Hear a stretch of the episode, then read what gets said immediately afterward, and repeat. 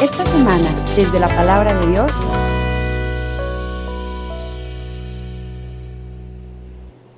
En aquel tiempo, Jesús dijo a los sumos sacerdotes y a los ancianos del pueblo, ¿qué opinan de esto? Un hombre que tenía dos hijos fue a ver el primero y le ordenó, Hijo, ve a trabajar hoy en la viña. Él le contestó, Ya voy, Señor, pero no fue. El padre se dirigió al segundo y le dijo lo mismo. Este le respondió, no quiero ir, pero se arrepintió y fue. ¿Cuál de los dos hizo la voluntad del Padre? Ellos le respondieron, el segundo. Entonces Jesús les dijo, yo les aseguro que los publicanos y las prostitutas se les han adelantado en el camino del reino de Dios, porque vino a ustedes Juan, predicó el camino de la justicia y no le creyeron.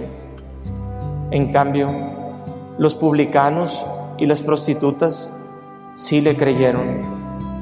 Ustedes, ni siquiera después de haber visto, se han arrepentido ni han creído en él. Palabra del Señor.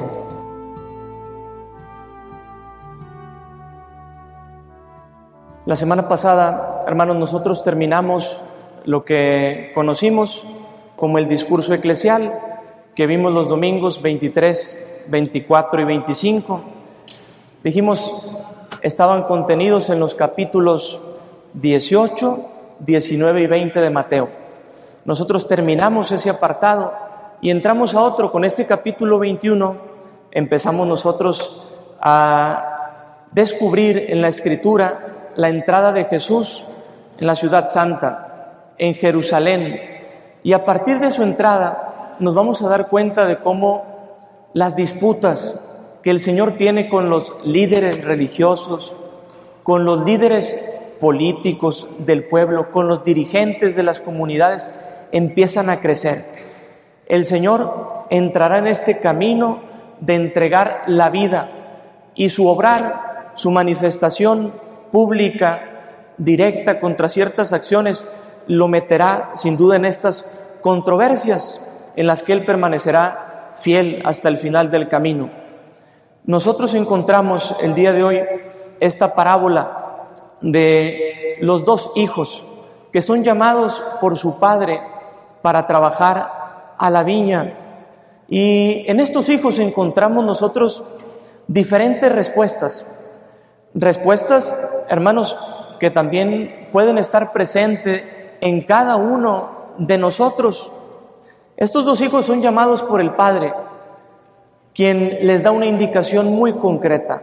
Los invita a trabajar, vayan a trabajar a la viña. El primero de ellos dice que sí, irá, pero no asiste, no va. El segundo repela quizás un poco, pero termina participando, termina yendo a trabajar. Es una enseñanza, hermanos, muy sencilla que el Señor nos hace, porque nos invita a preguntarnos, ¿qué clase de hijos somos nosotros? ¿Qué hijo eres tú? ¿Eres aquel que no obedece al Padre, que dice sí, pero termina haciendo al final del camino lo que uno mismo quiere? ¿O eres aquel hijo que, bueno, ciertamente encuentra lucha, dificultad, para responder quizás de una manera positiva, pero termina siendo la voluntad de Dios. Nuestro Señor nos invita hoy a que valoremos si estamos viviendo auténticamente como hijos suyos. El texto, ciertamente, también si lo vemos nosotros históricamente, está referido a dos grupos muy concretos.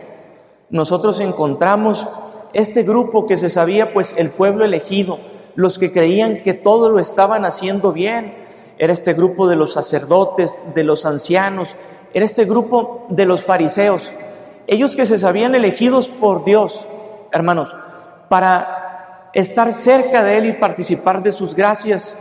Le dijeron que sí, pero al parecer con su conducta, con su manera de vivir, se estaban retractando, se estaban alejando del proyecto de Dios.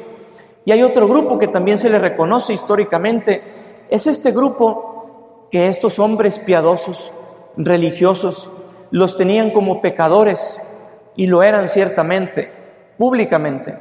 Los, eran los publicanos y también las prostitutas. Los encontramos hoy en el texto del Evangelio. Pero ellos, nos dice el Señor, nos han aventajado. Y nos han aventajado porque se han arrepentido de su conducta y han cambiado. Y ahora quieren vivir haciendo la voluntad de Dios, emprenden este camino. Hoy entonces necesitamos preguntarnos, ¿qué clase de hijos somos? ¿Estamos haciendo la voluntad de Dios o estamos negándolo? Nos estamos apartando de Él haciendo lo que nosotros queremos. A mí me gustaría que pensáramos en tres cosas muy concretas y después de eso hiciéramos cada uno ya personalmente un examen de conciencia. ¿Cómo estoy viviendo? ¿A qué hijo me parezco? ¿Me estoy esforzando en verdad por hacer su voluntad o no? Lo primero que me gustaría que nosotros pensáramos es, piensa si tus palabras son congruentes con tus obras. ¿Son nuestras palabras congruentes con nuestras obras, con nuestra manera de vivir? Ustedes conocen ya este texto de Mateo 7, en el versículo 21, en donde el Señor dice, no todo el que me diga Señor, Señor, entrará en el reino de los cielos. No todo el que diga Señor, Señor, entrará en el reino de los cielos, sino aquel que hace la voluntad de mi Padre. Mira, tú y yo podemos ser de ese grupo que dice sí, voy a hacerlo de esta manera, de ese grupo que viene y alaba al Señor, lo proclama, lo profesa, habla de Él en uno y en otro lugar, pero nuestras obras todavía están lejos. Nuestra manera de comportarnos, de existir, de presentarnos ante el mundo y los demás hermanos están apartados de Él. Somos de esos hijos que hablamos mucho, pero hacemos muy poco la voluntad del Padre. Yo estoy seguro que cualquier padre preferiría que el hijo quizás hablara menos, pero viviera siempre haciendo aquello que le corresponde, aquello que le toca, siendo un hijo obediente a la voluntad del Señor. Ojalá que hoy nosotros nos preguntemos, seamos conscientes, ¿estoy viviendo lo que profeso? Lo que vengo hoy aquí a hacer público como mi fe, lo aterrizo en mi vida.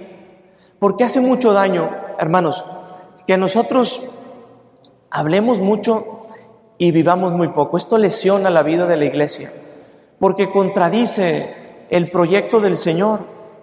Y esto causa también entre los hermanos escándalo, discordia.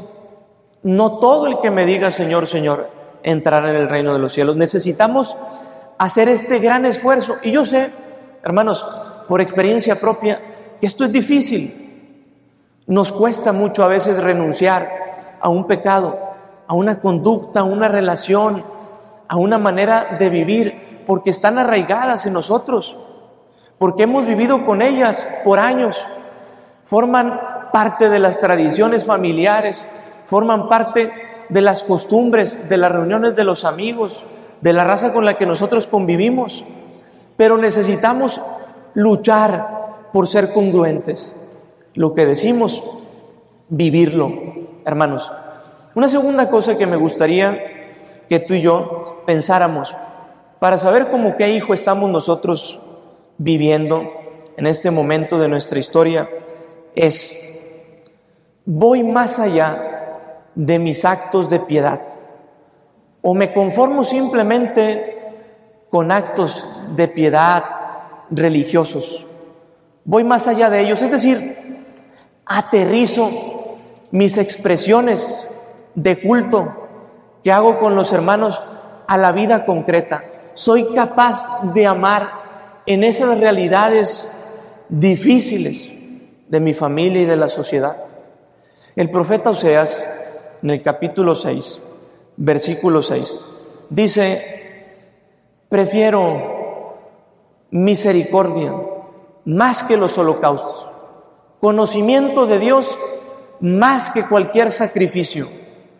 El Señor, hermanos, quiere que nosotros hagamos vida esto que hoy celebramos.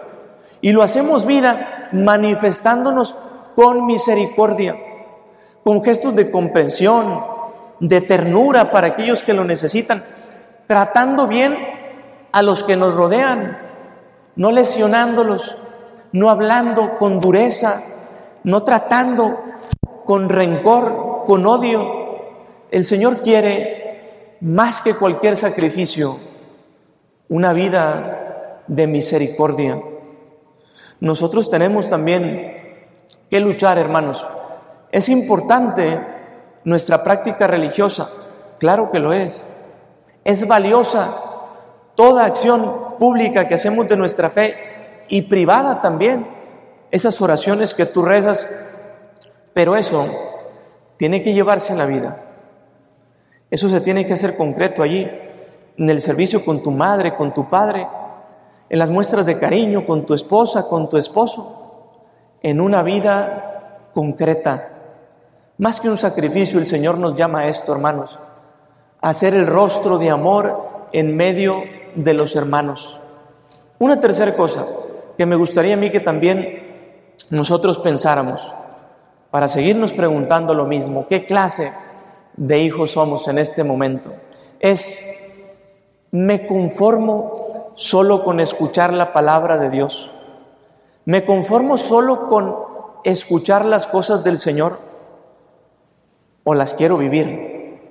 El apóstol Santiago, en el capítulo número 1, versículo 22, nos dice, no se contenten solo con escuchar la palabra. No se contenten con escuchar la palabra. Esfuércense por vivirla. Esfuércense.